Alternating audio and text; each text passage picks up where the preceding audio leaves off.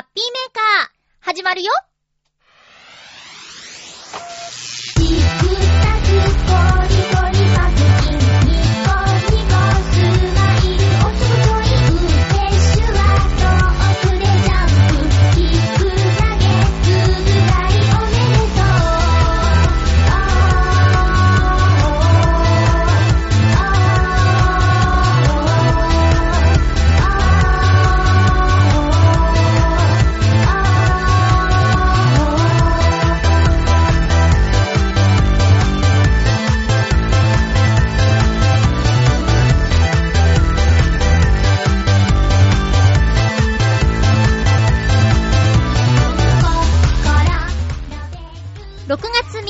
まゆっちょのハッピーメーカー。この番組は、ハッピーな時間を一緒に過ごしましょうというコンセプトのもと、ちょあへよ .com のサポートでお届けしております。6月です。6月になったけど、何ですかこの暑さ。いきなりの猛暑日？勘弁してよこの先どうなっちゃうの？今日も1時間の放送です。最後まで聞いてね。よろしく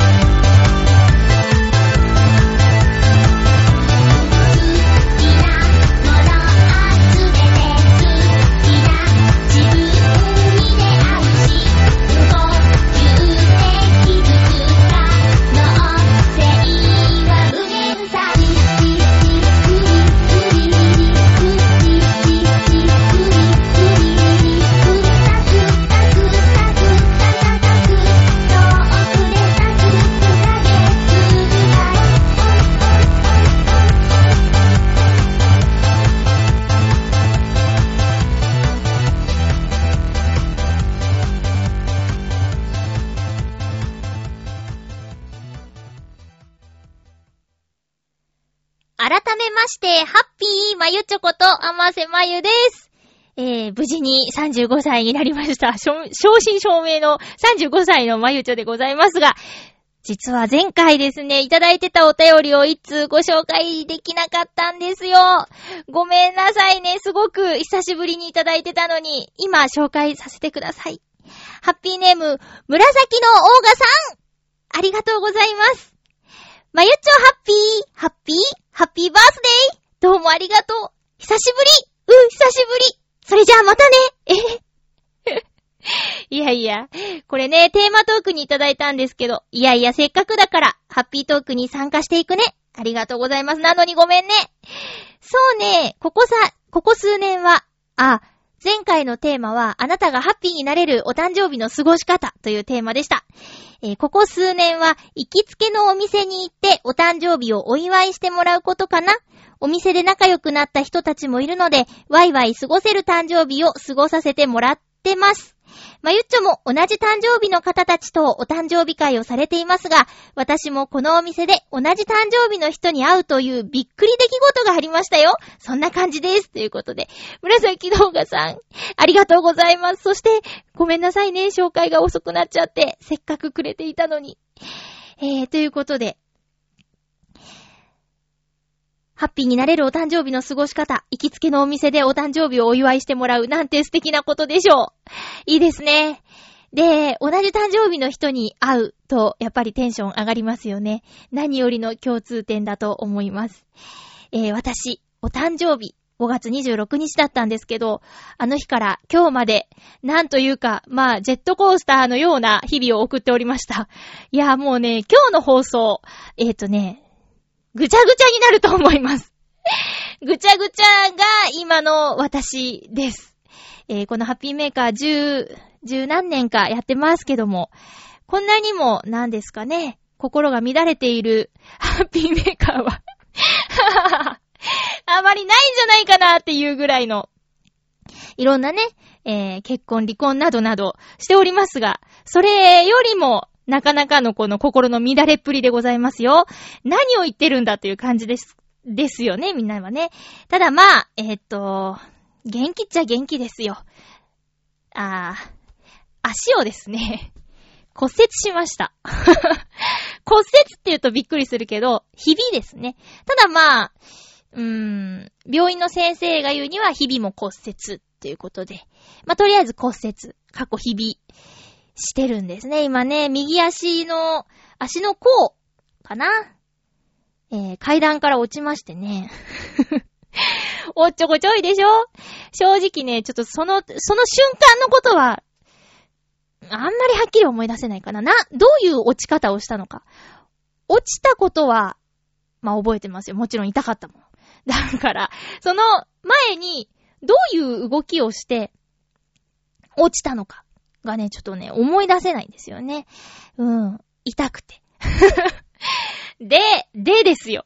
私、手の指、左の指を、まあ、それもあの、骨が欠けたっていうやつで、えー、バスケットボールをこう、ドーンと受けて、指を、えー、それも骨折って言ってたけど、まあ、欠けたことはあるんだけど、手の指がね、欠けたぐらいでは、そんなに生活に支障はなかったんです。まあ、左手をやっちゃったので字を書くとか、まあそういった面では、ちょっと大変だったけど、でもね、今回ね、足をやってしまったもので、足をやっちゃったんでね、松葉杖使ってるんですね。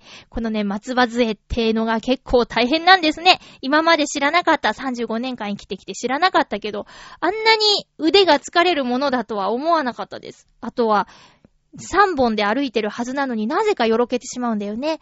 あと、改札を通るときに結構大変とか、えー、あと、玄関で靴を履くときとか、なんか結構、結構いろいろ大変なの、松葉杖。いやー、ねほんと皆さん気をつけてくださいね。私が言っても何にも説得力がないけど、本当にね、歩けるってね、すごく幸せなことだなと。あのー、行きたいところに行けるって、働けるって、すごく幸せなことだなと思います。えー、私、お掃除の仕事をしているでしょ？だからさ、出勤できないのよね。足を怪我してしまっているので。だからね、私ね、仕事大好きなんですよ。まあ、バイトですけど。バイトだけど、すごく好きなの。で、会いたい人もいっぱいいるし、楽しくて。でね、そこに行けないっていうストレス？うん。とか。ええね、そんな感じ。あとまあ、収入の面も不安だよね。バイトだからさ、いろいろ不安だよね。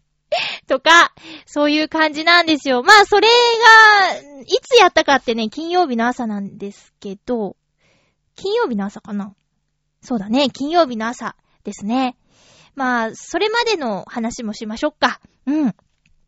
えー、誕生日26日は、この晴れ時々豚的な、予想の話をしていた先週のハッピーメーカーで言っていた通り、お誕生日会してもらいましたが、え ーこれもね、私が、あのーちょっと仕事が長引いて、大大大遅刻です。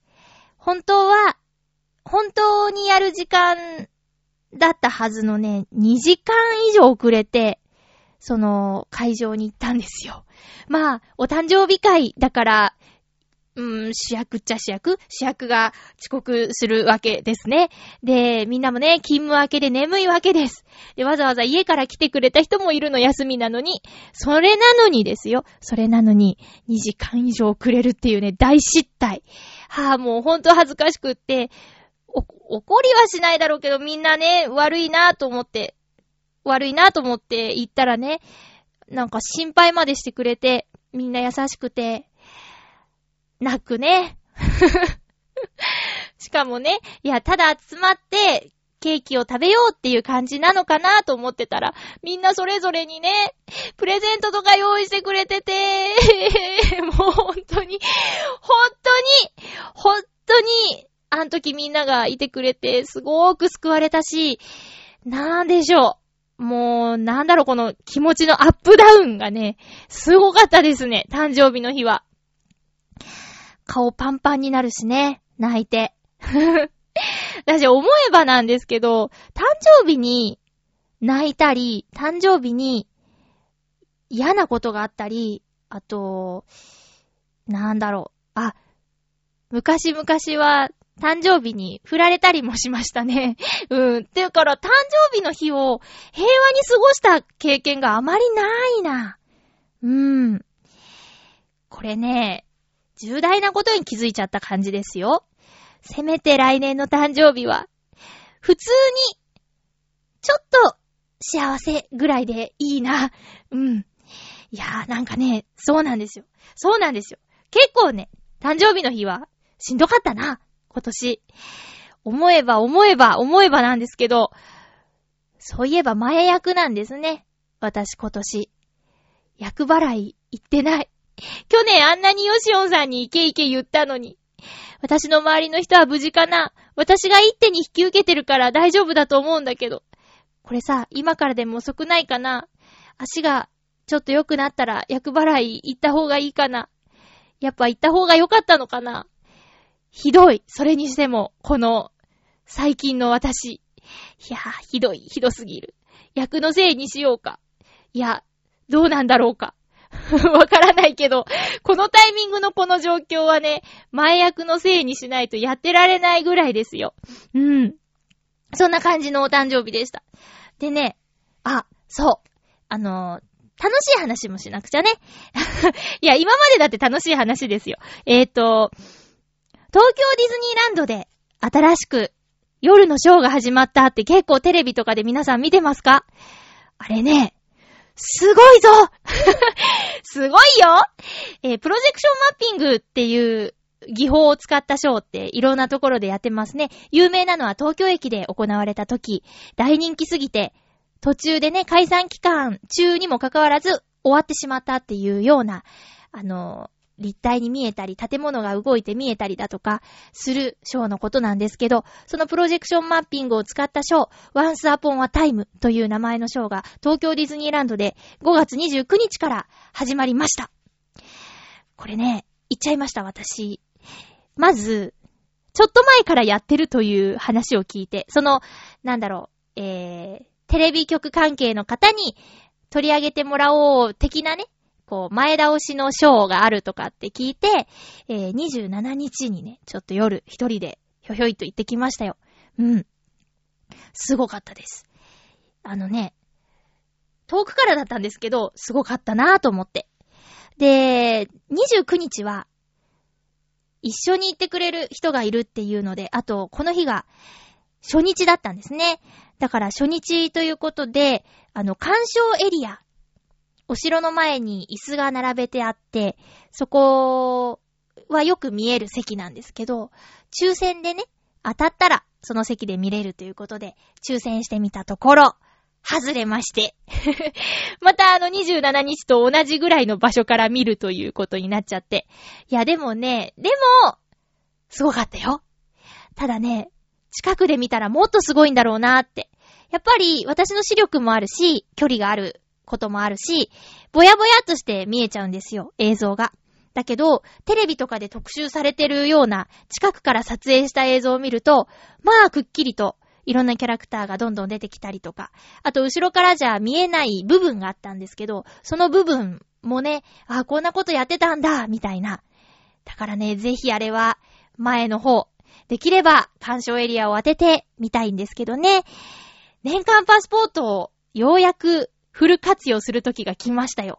毎日抽選しちゃおっかなーって思ってた矢先に 骨折しちゃって。いや、なんか今日何を話してもそこに行っちゃいそうな気がするんですけど、まあまあまあまあ。まあまあ。そんな感じでね、えー、Once Upon a Time。これだけを見に来ても価値があると思います。抽選は、えー、ショーの始まる30分前ぐらいまで、確か、ちょっとね、詳細はあの、ホームページとか見て確認してくださいね。やってるので、仕事終わりで、夕方から入るチケットを買って入っても、抽選もできます。うん。で、ショーの時間なんですけど、結構遅いんだよ。20時50分と、21時40分。これ、おそらくしばらくはこんな感じだと思いますが、あの、皆さんが行く日は、それぞれ調べてくださいね。うん。いや、遅くからやるんだなと思って。で、このショーね、18分間やるの。でさ、閉園時間って大体この夏の時期はさ、22時なんですよ。ってことはですよ、21時40分からのショーを18分間やっちゃったら、もう22時の2分前なの。それでさ、閉園時間22時って、ねえ、なんていうか、懐が広いって言うのかな ?22 時にみんな帰れないよあれ。どういうことなんですかねまあ、そんな感じなんで、もし夜行バスを使うよとか、帰り集合時間が決まってるよっていう方は、だいぶ余裕を持って動いた方がいいよ。ものすごく混むからね。うん。気をつけて。でも絶対すごいので、綺麗だし、感動もするし、ああ、行った方がいいと思います。ちなみに、最近の作品で言うと、塔の上のラプンツェルっていう作品が割とえー、そのシーンが割と出てくるんだけど、映画を見ていた方が、より楽しめるかなって私からのアドバイスですよ。私もね、映画館で一回しか見たことなくて、塔の上のラプンツェル。あれをね、もう一回ちゃんと見なきゃと思いました。ちょっとね、う、うろ覚えだったんで。うん。だからちゃんと見ていけばもっと感動できたかもしれないです。ということで、最近のまゆっちょの話でした。なんかツイッター休んだりしてね、心配した？まあ見てないかな？えー、ツイッターもね、ちょっと自主規制しましたよ。あの、自主規制って言ったら変か。なんかちょっと、うん、思うところがあって、一度お休みしたんですけど、えー、現段階では復帰しております。ので、もしね、あの、見ている方がいたら、なんか声かけてくださいよ、たまには。ね、だいたいあの、収録行ってきますとか、そんなようなことをよくつぶやいてますけどね。うん。ということで、えー、っと、6月に入って、すごく暑い日が続いてますけどね、皆さん体の方は大丈夫ですか？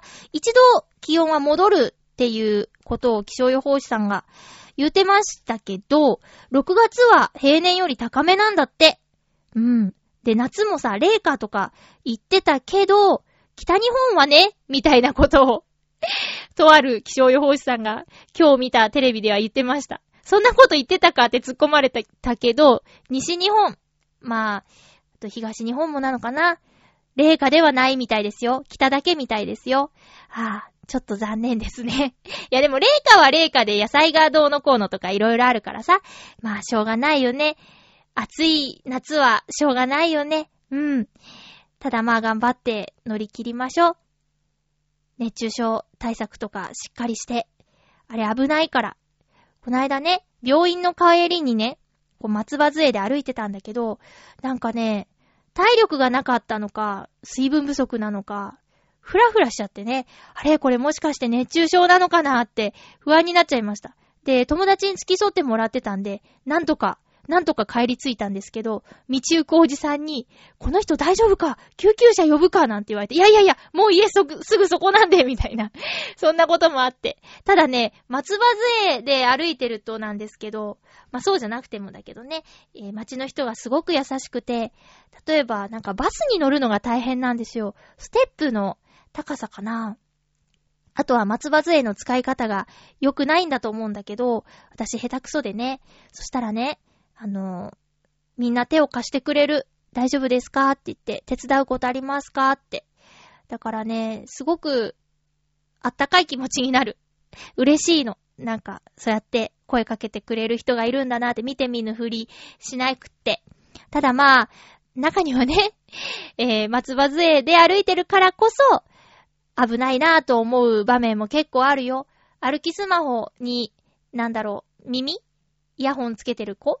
まあ学生さんとか結構多いんだけど、えー、前見てないからね、ぶつかりそうになるよって言って、私が止まって待ってるみたいなのとか、あとは、うーん、自転車の人もビューンって横をビューンって行くと、当たらないんだろうけど、怖いなって感じたりとか、そういうのありますね。うん。だから、ね、その身になって改めてわかることとかって結構あるなーって思ってるところです。あとは、割とせかせかね、してたんで私。さささって歩いたり、ちょっとまあなんだったら走っちゃうかなんて思ってたんですけど、ゆっくり、こう、道を歩くことで、ゆっくりしか行けないんだけど、こう見えてくるものとか、違うなーって思ったりしますよ。うん。なんか、そうね。なくしたものもあるけど、うん、気づいたこともあるから、トータルで良かったのかな。今経験しといて。もう今度から絶対階段降りるとき手すり持つもんね。落ちないように。ね。それが今で良かったかなとも思うよ。うん。だからね、まあ、すごく凹んでたんですよ。ものすごい凹んでたの。ただ、それでね、時間を過ごすのか、いや、せっかくもう、会社に行けないってもうなっちゃったんだし、じゃあこの時間をどう過ごそうかなって考えて、そこに向かって動き出せれば、いいかなって思ってます。今、やっとそのぐらいまで回復してきたかな。うん。だから、頑張るよ。いろいろ。みんなも、なんか、辛いこととかあるかもしれないけど、頑張ってね。とりあえず本読みましたね。一冊。だーっと。本を読む時間があるぞなんてね。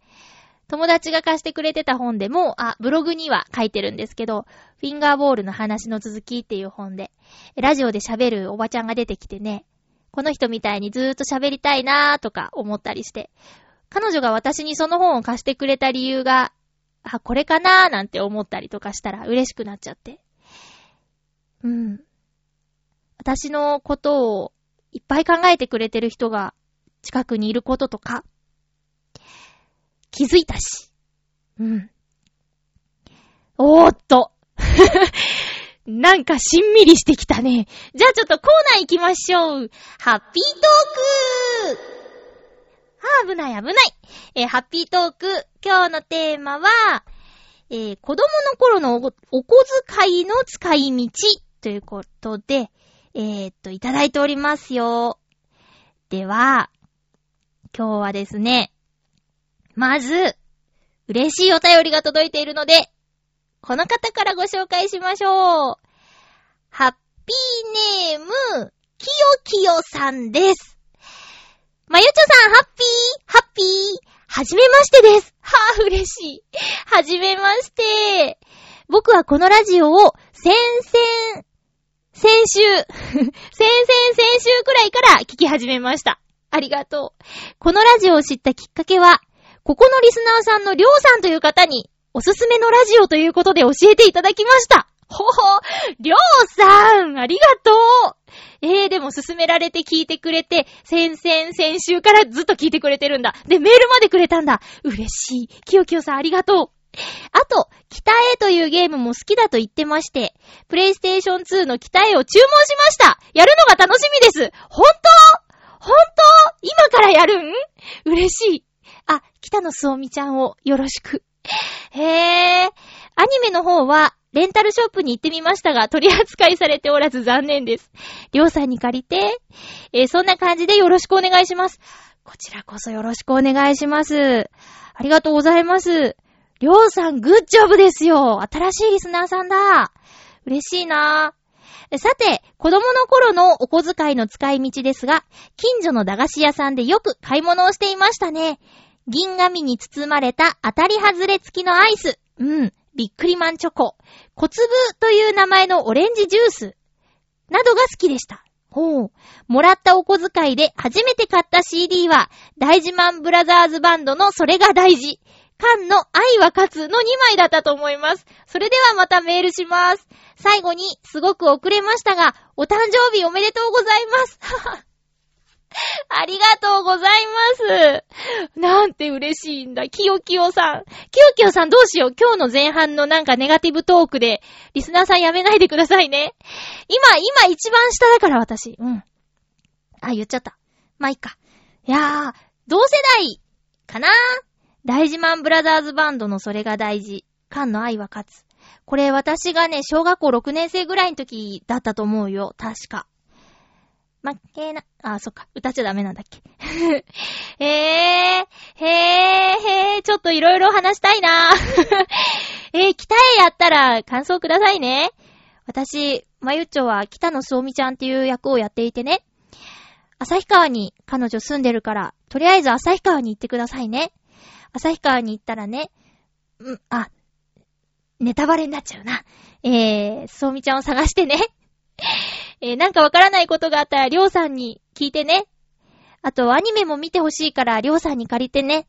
りょうさん持ってるかな？あのね、ボックスの特典の13話が特におすすめだから、13話なんとかして見てね。よろしくお願いします。えー、駄菓子屋さん。近所にはなかったな、うち。駄菓子屋さんは近所になかったけど、車で行く駄菓子屋さんはありました。麦畑っていう名前の駄菓子屋さんなんですけど、遠足前にはよく行ってましたね。いやー、そうか。びっくりマンチョコ。流行った。あれ、捨てちゃう問題とかあったね。美味しいのにさ。小粒という名前のオレンジジュースの、あ、あ、わかったわかったわかったつぶつぶが入ってるやつだ。果肉。あー、あれか。うんうんうんうん。ガムもあったよね。あれ、名前違うか。ガムかと思った。そうだ、名前あ、あったあった、このジュース。思い出したよ。えー、私の初めて買った CD はね、お小遣いで。えー、メインストリートエレクトリカルパレードです。日本のエレクトリカルパレードのじゃなかったんだけど、あの、電子音のやつね。昔の。で、日本のと違うなぁと思いながら聞いてたんだけど、あれをいつも聞いてた。あれをが一番最初に買った初めての CD です。うん。はい。きよきよさん、またよろしくお願いしますね。これからもずっとよろしくお願いします。メールありがとうございました。りょうさんもありがとうございました。続きまして、ハッピーネーム水なぎさん、ありがとうございます。まゆちょハッピー、ハッピー？今週のお題、子供の頃のお小遣いの使い道。子供の頃のお小遣いですが、私がお小遣いをもらい始めたのは中学生になってから。へえ、小学生の頃は文房具や参考書など必要に応じて親が買ってくれていたので、自由になるお金というものは存在しませんでした。なので、どうしても欲しいコミックを買ってもらうときも、親に頼んで買うという状況でした。うん。えーお小遣いをもらって、少ないなりに自由に使えるようになってからは少し貯金、そして残った大半はアニメの LP レコードやオーディオカセットに消えていました。歌の方ではなく、主にサントラ版の方を厳選して買っていました。今でもその頃買った LP レコードはまだ100枚以上手元にありますよ。おー、そんな状態でしたので、お店の人とは随分仲良くなりました。発売日にあっという間に売り切れてしまったものでも、きっと買いに来るだろうと取り置きをしてくれていたこともあります。あの時は本当に嬉しかったですね。いいね。そのお店とは数年前まで秋葉原にあった日本一在庫が豊富な有名店でした。ちなみに初めて買った LP レコードは宇宙戦艦ヤマトのもの。初めて買ったシングル EP レコードは中島みゆきさんの一人上手でした。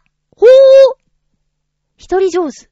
これ、歌？中島みゆきさんの歌？中島みゆきさんの歌？どんな曲だろう？その頃買ったヤマトの LP レコードは最近高音質 CD で復刻されたので全部 CD で買い直しましたけどね。ではでは、ということでありがとうございます。そうか。いやーもうだってさ、なんだろう、近所に CD とか売ってる、レコード売ってるような店なかったもんな、地元。だから、住んでるところに寄ってっていうのもあるよね。うん。LP レコードって、あー、なんか、時代って感じですね。この一人上手どんな歌なんだろう聞いて歌えそうだったら練習して歌会で歌おう。いやー、ありがとうございます。小学校の頃、もらい始めたのは私小学校の頃だな。でもね、週に100円とか。だから、一月500円とか。そんな感じだった。で、何に使ってたかというと、小学校の何年生かからは、リボンっていう月刊コミックを買ってましたね。連載がいっぱい載ってるやつ。リボン、リボンっ子でしたよ。仲良しじゃなくてリボン。リボンでした。リボンが300いくらなの？確か。で、それと、あとまあ、なんだ、何使ってたかな？文房具？文房具小学生好きだよね。うん。そう、リボン買ってましたね、お小遣い。小学校。ただ、あの、うち結構厳しくて、お小遣い帳をつけて、残金と持ってるお金が合ってないと、その月のお小遣いがもらえないっていうルールはあったよ。だから、お小遣い帳見せて、残金見せて、お小遣いもらうっていうシステムでした。うん。結構でもね、中学生、そうだなもらってた方だったかもな。うん。参考書、参考書代も別にもらってたかもしれないな。うち結構もらってたかもしれないな。何使ってたんだろう。使うとこあんまりないんだけどね。一時さ、スーパーの前にあるゲームのじゃんけんマシーンにハマってたことあるな。あれ10円とか入れるやつ。近所の友達とじゃんけんぽいっつって、やってた気がするぞ。メダルかなあれ。メダルゲームかなまあね。えー、今でも撮ってるっていうのがすごいですね。ちょっと水なぎさんのお家どんな風になってるんだろう。いろいろありそう。宝の山じゃないですかこれね。えー、どうもありがとうございました。続きまして、ハッピーネーム、たけのこさん、ありがとうございます。まゆっちょハッピー、ハッピー？小学校に上がりたての頃、お小遣いとして毎週土曜日に100円をもらっていました。おー、一緒やね。僕は100円玉を握りしめて、近所にあった文房具屋さんによく行ったのを覚えています。その文房具屋さんは個人でやっている小さなお店だったんですが、匂い玉とか、練り消しとか、100円で買える小物がたくさんありました。何を買おうかなーと限られたお小遣いであれこれ迷うのが楽しかったですね。当時、中でも特に好きだったのは、スパンコールです。スパンコールを使って何かを作ったみたいな思い出はないんですが、透明なケースにキラキラしてカラフルなスパンコールがたくさん入っていて、床に並べて眺めているだけで時間が経ったりしてました。今思うと、ちょっと女の子っぽい趣味ですかね笑い。それでは、ありがとうございます。これね、わかる。スパンコール、ビーズとか、そんな感じじゃない？こう、プラスチックの容器に入ってて、なんかこうね、綺麗なの。綺麗だなーと思って。綺麗だなーって。おー、女の子、男の子とかは、あまりわかんないけど、でもその感覚すごくわかりますよ。うん。私は一時ビーズアクセサリーを作るのにハマってたことあるよ。アクセサリーって言っても指輪ぐらいしか作れなかったけどね。お母さんに教わって、手ぐすとか使って、あと、たまになんかね、マスコットとかも作ってた。針金とかで、こう、キュッキュッって、繋いでいくのね。うん。そしたら、なんだっけな平らなやつだったけど、なんか、クマとか、カエルとか、そういうのを作ってた気がする。うん。ビーズ流行ってたなスパンコールは、あれは、何に使うんだろうね。何かにこう、縫い付けたりする用のやつを売ってたのかなそのね、この、そう、文房具屋さんがね、いいんですよ。なんか、消しゴムとかさ。で、いい匂いがするやつって消えないんだよね。とか、買ったものの、使わず取っとくとか。なんかね、この間衝撃的だったんですけど、こ、この間って言っても結構前かな。あの、私がすごく気に入って買った缶ペンケース。これ通じるのかな？これ、缶、缶でできたペンケース。缶ペンとか言ってなかった？缶ペン。あれでね、土、月の満ち欠けのデザインの缶ペンがあって、缶ペンケースがあって。で、それ気に入って、それ、ケースとシャーペンと消しゴムを一緒に買ったんですよ。あれどこ行ったかなと思ったら、弟が持ってたっていうね。あ、弟が持ってたのかって、今名前言いそうになっちゃったよ。弟が持ってたんだと思って、びっくりしちゃって。あ、よく持ってたねなんて。で、今見ても素敵なデザインなんだよね。うん。そんなありました。そう。100円で買えないものは、しばらくお金を貯めて買いに行くんだけど、そのタイミングで、なくなってたりね。出会いですよ。ちょっとさ、あの、ペンケースの話になったからついでなんですけど、みんなどんなペンケースでしたか？私ね、あの、友達が持ってた、なんかいろんなとこを押したらいろんなアイテムがバシュンバシュン出てくるやつ。あれ憧れたけど、結局最後まで買わなかったな。あのタイプ。買ってもらわなかったな。なんかすごい、すごいマシンみたいなやつなかった？なんか、ここを押したら、ビューンってなんか出てきて、うーん、えー、例えば鉛筆削りが出てきたり、消しゴムが入る場所とかがさ、シュッとか言って、引き出しみたいに出てきたり、ボタンが6つぐらいあって、なんかね、定規がビューって出てきたりとか、ああいうの使ってる人がね、かっこいいなーって思ってたんだけど、結局、使わずじまい。うん。あの素材のペンケースを結局買わなかったっていう感じかな。ずっと、そうですね。ああいうんじゃなかったな。なんかビニールっぽい四角くて大きいやつ。一番最初に買ってもらった赤いシンプルなやつだけかな。あれだったの。その後はなんか袋みたいなやつに入れてたな。うん。うん。どうですか？皆さんあのバシュンバシュンっていうの持ってました？どんなんかよくわかんないよって感じかな？うん。どうだろう？さすがに電気がついたりはしなかったっけ？なんかとにかくすごいものに見えたんだよね。なんだこれはって。そう。ペンケースの話でした。じゃあね、続きましては、あ、竹の子さんどうもありがとうございました。続きましては、ハッピーネーム、フクロウのキッさん、ありがとうございます。まゆちょさん皆様、ハッピー、ハッピー？今回のテーマ、子供の頃の小遣いの使い道について。私の場合は主に本で、たまにプラモデルを買っていました。それから中学校に上がるまでは小遣いとは別に本題をもらっていました。本。本題ね。えー、これは最初の金額の、これは最初は金額の上限はなかったのですが、小学校4年生頃には400ページくらいの小説などは少なくとも1日に1冊以上は読んでいたので、あっという間にとんでもない額になり、定額制になりました。苦笑。自分の小遣いを本題に当てるようになってからは、購入する本は厳選するようになりましたね。プラモデルはクリエイティブなことが好きな弟がよく作っていて、それを見ていたら欲しくなってしまって、買ってしまう、ん？欲しくなって買ったということがほとんどだったと思います。物を作ったり、既存のものを工夫して独自のものにすることにかけては今でも弟にかなわないので、子供の頃から人のありようというのはあまり変化しないのではないかとお題について考えていて思いました。それでは、ということでありがとうございます。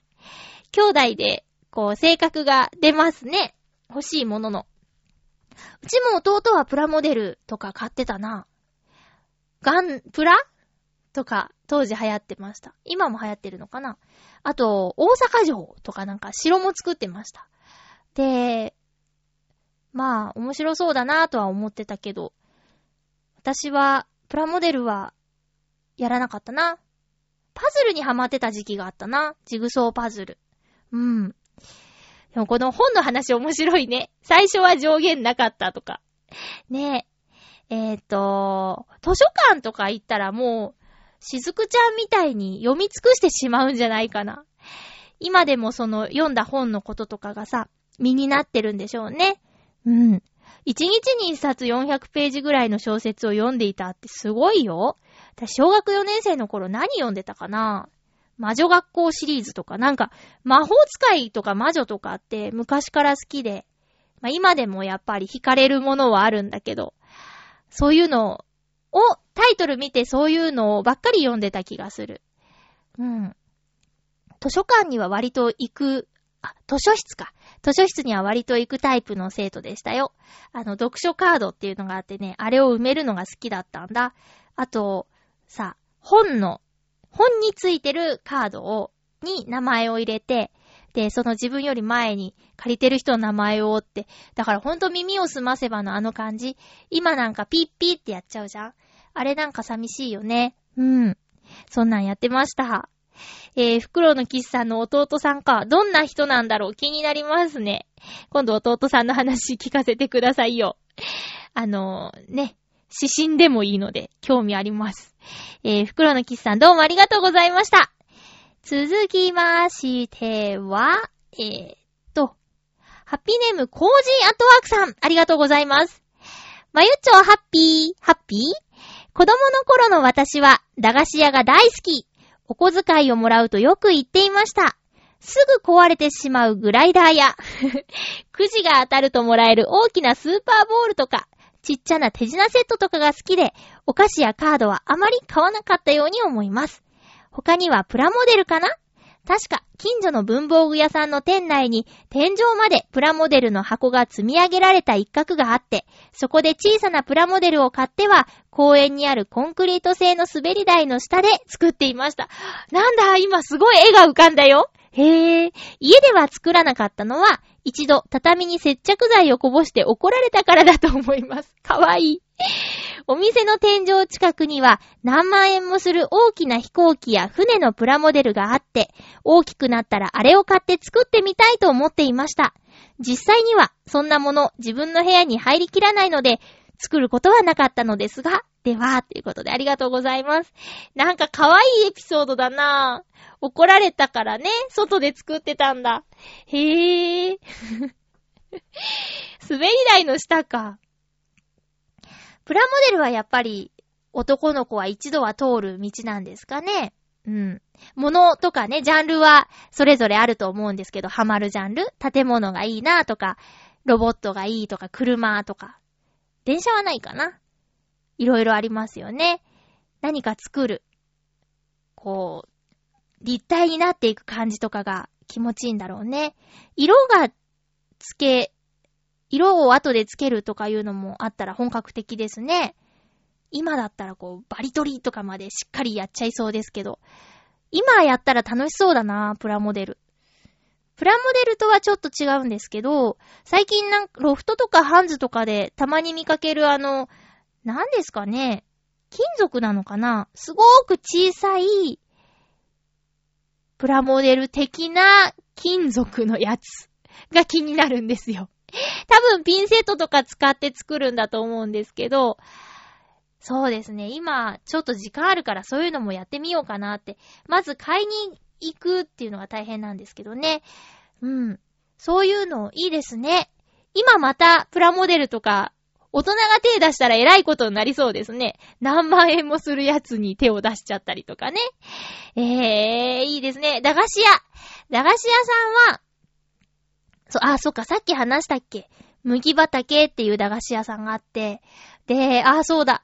何年か前にね、最後に地元に帰った時、そう、5年、6年、7年、8年ぐらい前かな。えらい帰ってないな。5年ぐらいだっけ？あれ？まあ、その時にね、たまたまなんですけど、ちょっと麦畑まだあるかなーって、母親と一緒に車で行ったら、なくなってました。そうですよね。そりゃそうだ。えー、あ、駄菓子屋さんといえば、浦安に、すごく、もう昔ながらの駄菓子屋さんがあるの。十兵衛商店って言うんですけど、フラワー通り沿い、通り沿いじゃないか。フラワー通りから一本入ったところぐらいにある十兵衛商店っていうところがあって、これね、浦安に来たらぜひ行ってください。あの、本当の駄菓子の値段で売ってるからね。デパートとかスーパーとかに入ってる駄菓子売り場ってあるじゃない？あれちょっとね、あの割り増しなんですよ。うん。だからびっくりしたもん。十兵衛商店で梅ミンツいっぱい買いました。梅ミンツ大好きなんでね。えー そんな、そんな十兵衛商店は、どこかの保険会社の CM でロケ地になっているみたいですよ。あの、嵐の相葉くんが来たとかって、割と当時はね、有名になりましたけど、十兵衛商店。うん。おすすめです。ということで、コージーアートワークさんありがとうございました。テーマ、テーマは以上ですね、いただいてるのは。そう、私は、そう、お小遣いは、コミックと、あと文房具に消えてましたね。うん。高校生ぐらいになるとお小遣いをお菓子とかに使い出して、あの、太ってましたね。そんなあの、そんな、なんていうのかな、ドーンっていう感じじゃないけど、ぷっくりはしてましたね。そりゃだって、クランキー毎日1枚食べてたんですよ、当時。学校帰りに、駅前にあったローソン。で、クランキー買って、食べて自転車で帰るみたいな。そりゃ、まあ、あ、でも、そんな、ぽっちゃりってほどでもなかったけどね。えー、今よりは、確実に太ってましたね。そういう時代もありました。はい。えー、ということで。あのと、今日のテーマは、子供の頃のお小遣いの使い道ということで皆さんお便りいっぱいありがとうございました。以上、ハッピートークのコーナーでした。それでは、普通歌をいただいているのでご紹介したいと思います。ハッピーネーム水なぎさん、ありがとうございます。先週の、あ、ごめんなさい。まゆっちょハッピー、ハッピー。先週の日曜日は1日で映画の日。ということで、見たかった映画を2本見てきましたよ。まず1本が、テルマエロマエ2。これは前作が面白かったので結構期待していったのですけど、なんとなく詰め込みすぎな印象でした。もう少しのんびりと話が進んでくれた方が良かったかな。これ見てないな、テルマエロマエ2。1見たんですけどね。2は結局、いけずじまいでしたね。もう一本が、大泉洋さん主演の、晴天の霹靂。うん。こちらは途中でオチが読めてしまったのですが、最後まで楽しむことができました。これよくこの感想聞くな。オチが読めたとか。え、なんとなく素人臭い演出がある感じはしましたけど、厳しい厳しい一人で監督、脚本、主演をこなしてしまう劇団ひとりさんはすごいです。ですよね、私もそう思います。そして大泉さんのあの手品。吹き替えなしで全部自分でやっているそうで、それだけでも見る価値ありですね。うん。ようちゃんかっこよかった。すっごいかっこよかった。かっこよかった。手品やりたくなった。あと、その前の土曜日には、ネクストジェネレーションパトレーバー第2章も、初日舞台挨拶付きで見てきました。賛否両論ある作品ですが、私はそれなりに好きですよ。それでも少しやりすぎな気がしなくもないですが、笑い。今回公開された話の中に、うるせえ奴らのオマージュが散りばめられているので、うるせえ奴ら好きなゆっこちゃんが見たら喜びそうな箇所がたくさんありましたよ。今月以降も面白そうな作品が多いので、いろいろ見に行こうと思います。ではでは、ということでありがとうございます。映画いいですね。私も映画いっぱい見たいな。なんかね、こないだテレビでやってた、藁の盾。藁の盾はね、何ですかあの後味の悪さは。いやー、なんかね、もう途中からもそうなんですけど、厳しかったですね、あれ、見てて。しんどくなっちゃいましたよ。うん。あとは、最近ちょこちょこ、また、えっ、と、 RHYMESTER 宇多丸さんのウィークエンドシャッフル映画コーナーを聞いているんですけど、 WOOD JOB 取り上げられてましたね。 Cozy at Work さんが。あのね、試写会に行ったよって教えてくださったウッジョブ。あれをね、えっと、歌丸さんも絶賛してました。監督がハッピーフライトとか、ウォーターボーイズの方ということで、私もハッピーフライト好きなんですよね。で、ウッジョブは面白かったって言ってました。ちょっと映画館に行けそうにないんですけど、そのレビュー聞いて、あ、これはやっぱ行った方がいいなーなんて思ってたんですけど、ちょっと行けそうになくなってしまいましたよ。えー DVD 化されたら見ようかなーと思っています。えー、あとは、気になるのは来月からする、来月公開されるマレフィセント、ん？マレフィセント？で、マレフィセントだと思ってたけど、映画の紹介だとマレフィセントって言ってね、えーっと、眠れる森の美女を実写化しましたよっていう作品なんですけど、それも見たいなーって思ってます。今年は注目の作品が多いですね。いろいろ見たいですね。皆さんも見に行った映画の話いろいろ聞かせてください。私もこの休みの間に取りだめしているハードディスクの映画をどんどん潰していこうかと思っています。えー、結構ね、溜まっちゃってるんだ。中には、あの、マドカマギカも入ってますよ。いつだったか深夜に映画をね、2本やった時があったんですけど、劇場版をやる前かな？その時に、マドカマギカ。あれ、よく知らないんですよね。うん。ただ、話題になってたなーって思って、あ、映画やるんだーと思って撮って。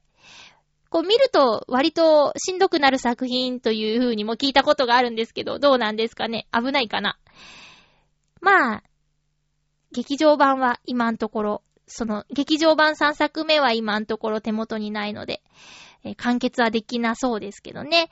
まあ、どんどんそうだな。せっかく時間があるんだからいろいろやっていきたいなと思います。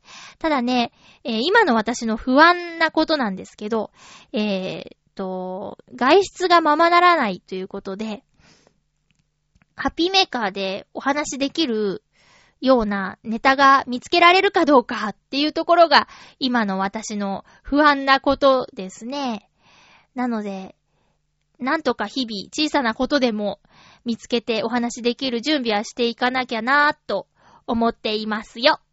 だからみんなもちょっとこの1ヶ月ぐらい私を助けると思って、ハッピーメーカーを助けると思って、普通歌とか、なんでしょうね、テーマとか関係なく、あのー改めて質問とかでもいいですし、ちょっと番組を盛り上げる、支えるようなお便りをいただけると助かります。よろしくお願いします。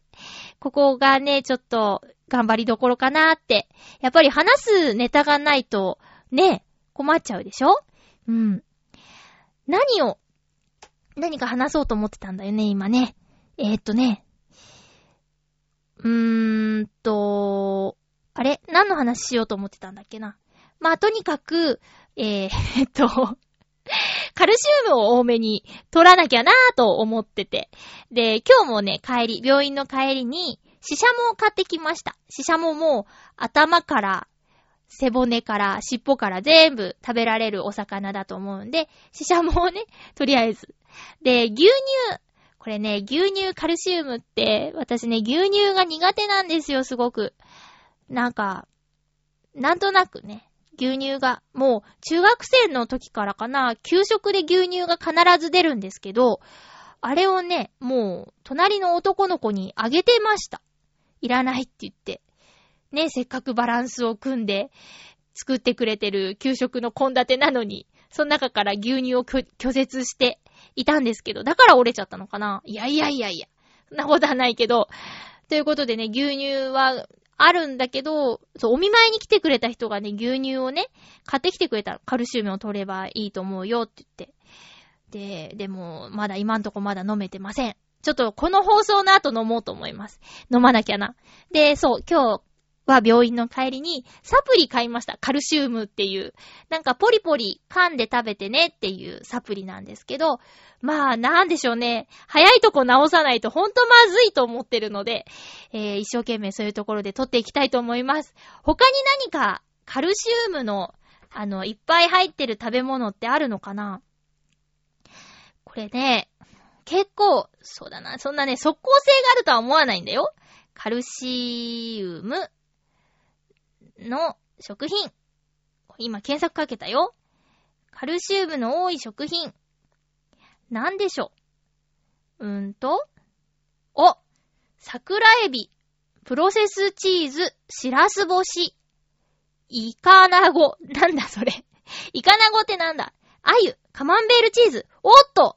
カマンベールチーズ好きですね。ワカサギ、イワシの丸干し、イワシの油漬け、シシャモ、はい、来た、シシャモ。やっぱりね、油揚げ。なんで？油揚げ？パセリ。